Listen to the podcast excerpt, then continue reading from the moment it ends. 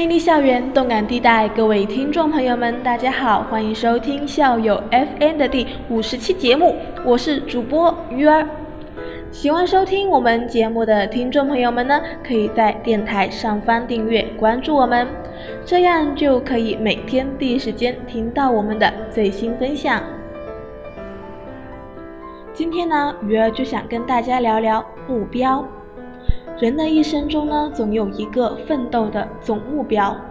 为了实现这个总目标，我们还要设定不同阶段的小目标，按照总目标的方向走。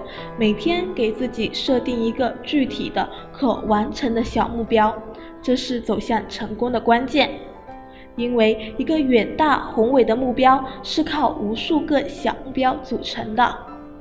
不要忽视零碎的时间，每天看一点，想一点，写一点，积小成多，千里之行，始于足下。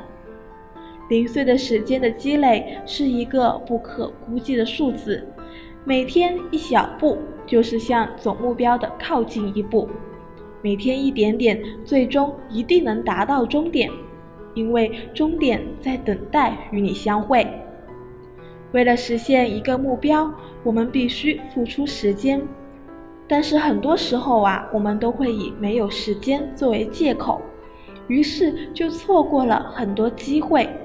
事实上，只要是你认准了值得做的事情，并且是你喜欢做的事，那点时间还是可以挤出来的。时间对每个人来说都是公平的。问题是我们把时间用到哪里去了？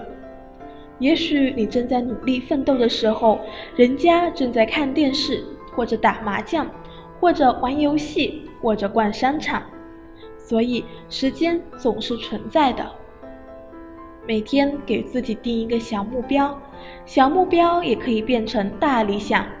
每天一小步积累出来就是一大步。为了实现自己的总目标，就从每天的小目标出发吧。找到了想要达成的目标，那么接下来就要判断一下你的目标是否是一个真正的目标。目标都有以下的几个属性，现在鱼儿就跟大家分享一下。第一，目标必须是具体的，明确就是力量。